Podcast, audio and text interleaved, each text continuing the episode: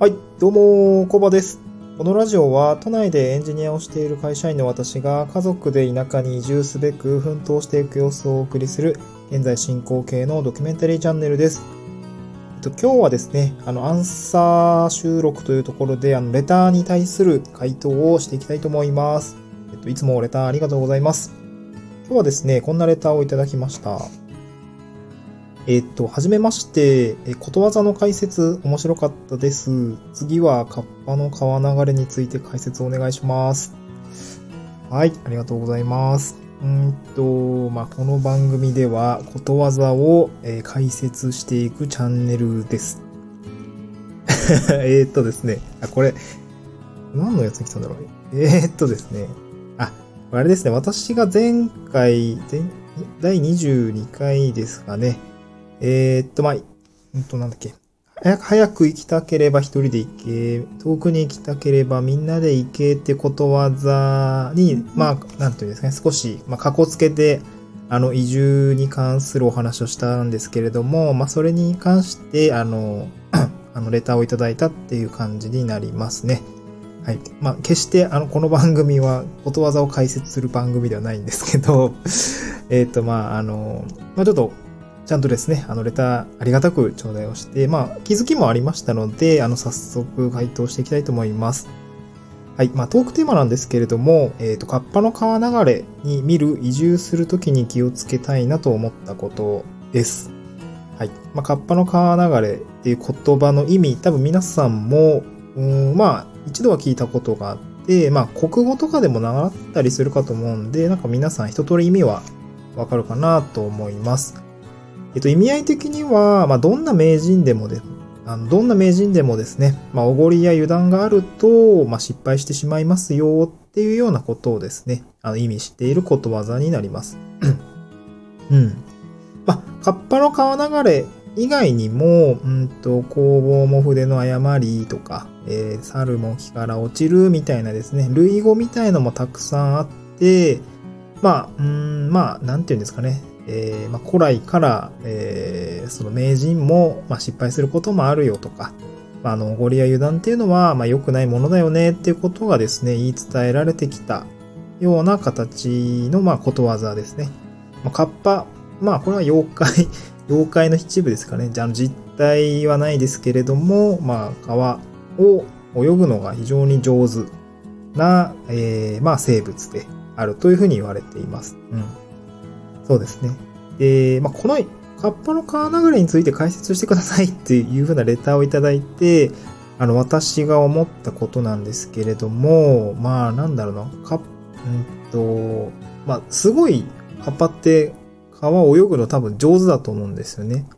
はい。で、まあ、我々の人間界においても、うーんと、まあ、なんだろう、現代のカッパじゃないですけども、まあ、いろんな業界とか、もういろんな、まあ、スポーツとか、もう名人っていると思うんですよね。どの業界にも名人っていう方はいると思います。で、今回、まあ、カッパの川流れっていうことわざですね。まあ、どんな名人でもおごりや油断があると失敗するよ。あ、そうなんだって思ってるんですけど、あの、あの、意味はわかってるんですけど、えーっと、私こう思いました。えっと、なんでそんな名人が川に流されてしまったんだろうかっていうふうに、ちょっと私は考えたことがありました。うん。なんでそんなに名人なのに、こう、流されちゃったんだろうっていうところですね。まあ、これ、なんだろうな。まあ、よくよく考えてみるといろんな要因あると思うんですけど、なんか私はきっとこうなんだろうなと思っていたのは、きっと、まあこの、ま、流されてしまったカッパさんはですね、なんか川の流れをですね、まあ、観察するのを怠ったんだろうなと思ってます。うん。まあ、カッパの川流れの川がどういった川なのかなんて全然語られてないと思うんですけども、なんかそれは、ちっちゃな小川だったのか、えー、はたまたなんか、雨が降った後の、えー激流だったのかって、まあ想像する人によって場面変わると思うんですけども、まあ、このことわざのもう少し深掘りした時になんか大事だなと思ったのは、まあ、名人もですね、まあ、その場面っていうんですかね、川の流れを、しっかり観察をして、今どういう状況なのかとか、これからどういう環境にですね、あの飛び込んでいくのかっていうのを、うん、まあ、観察して、えー、理解した上で入らないと流されるんだろうなっていうことを、まあ、案に、まあ、このことわざの裏側には、あの、大事なこととしてあるのかなと私は考えていました。うん。で、まあこれ、スポーツの、スポーツのこととか、まあ仕事の場面でまあまああると思うんですけども、まあ今回、あの、このチャンネル移住、現在移住、現在進行形移住ドキュメンタリーチャンネルみたいな感じになってますので、まあ移住する私の立場からこれを考えたときに、まあ、どう捉えたのかっていうと、うんとですね、移住する人、まあ私もそうなんですけども、移住を考えている人って、なんとなくなんですけども、まあ問題意識とか、こう意識を少し高いところに持っている人が多いんじゃないのかなとかんあの思います。うん。まあそのなんていうんですかね、移住ってすごい大変だと思うんですよね。ライフイベント、大きなライフイベントだと思いますし、えー、っと、今私自身も直面してるんですけども、うんと移住先、候補先を見つけて、あの遠いのに現地のやりとりの人と何度も何度もこうやりとりをして、現地を見て、調べて、あのそういう手間がかかりますし、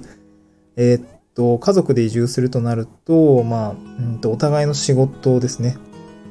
を、まあ、調整していかなければならないし、もちろん引っ越しもしないといけないし、引っ越した先でどういう生活を営んでいくのかというところも考えないといけないというようなところで、もうそれはそれは大変ですね。めちゃくちゃ大変。うん。やることリスト今、私もですね、スケジュール感と、まあ、エンジニア、私はエンジニアなんですけれども、エンジニアで言うと WBS っていうような、感じ、あの、単語を使うんですけども、やることとスケジュールを、まあ、一個一個ブレイクダウンして、あの、書いてるんですけども、これもう100行ぐらいになってるんですよね。なんか細かいところまで。なんか私の場合は子供の児童手当の、え、申請をど、いつ、どこでするとか、ど、そこにどういう書面がいるから、この書面をどこで取ってくるみたいな 結構ちまちまやってるんですけども、100行 ,100 行以上、まあもう出てるので、ああ、なんかこれ一個一個潰していくの大変だなと思ってます。まあちょっと話それちゃったんですけども、まあ移住って大変です。で、移住するを考えてる人って、何らかその変えたい、環境を変えたいとか、家族の状況を変えたいとか、あの生活の暮らし方っていうのを変えていきたいという、まあ意識を少なからず持っていて、まあそこはなんか高い、意識高い人なんじゃないかなと思っています。うん。まあそうじゃない人もたくさんいると思うんですけども、で、まあそういう人の中には、私も、えっ、と、そういう部類の移住入ってるんですけども、まあ移住した先で何かチャレンジをしてみたいとか、えー、起業をしてみたいとか、新しい仕事にトライしてみたいっていうこともあると思いますし、あと得意なことを、うんと活かして仕事につなげたいなって思ってる方もいると思います。まあ、それがまあ当然、あの、えー、有効な手段だと思いますし、うんと、なんかゼロからね、不得意なことを仕事にするとなかなか大変なので、まあ、得意なことを仕事にしていくっていうのは、えー、非常に有用だと思いますし、まあ私もそうしたいと思ってます。で、この移住した先で得意なことを仕事にするっていう時に、このカッパの川流れの、まあ、その先の話が出てくるんですけども、うんと、なんて言うんですかね。あの、まあ、ここで大事なのは、あの、私も気をつけない、気をつけたいなと思ってることは、得意なことを多分そっくりそのまま移住した先でやっても、多分うまくいかないんだろうなと思いました。うん。えっと、そのカッパの川流れの、まあ、意味合い、なぜカッパは流れてしまったのかっていうところの裏側の部分ですね。よく考えたときに、まあ、きっと川の流れを見てなかったんだろうと。いうようなところがあります。これも地方に移住した時に自分が仕事をする環境ですね。得意なことで仕事をしていく環境に対して、えっ、ー、と、しっかり観察とですね、あの、まあ、知る、状況を知るっていうことがやっぱり必要なのかなと思いました。うん。まあ、あの、まあ、東京で、あの、仕事してます。で、地方で仕事をするってなった時に、まあ、その地方度合いにもよると思うんですけども、村とかね、なんかその町とか、なんかちょっと昭和機内が中心だったりとか、あの地場産業があったりとか、第一産業中心なところの方と一緒に仕事をしていくときには、うんと、やっぱりその、召集感ですね。とか、スピード感とか、あとなんか情報伝達の仕方ですね。まあ、うん、そういうものに絶対に違いが出てくるはずであって、うんと、まあ今テレワークが叫ばれてますし、なんかこう、どんどんね、ウェブ会議みたいのが流行ってますけども、うんと、それに適用している度合いってやっぱり違うと思いますし、あと重いですね。なんか、慣れてれば別にそんなことはないかもしれないけれども、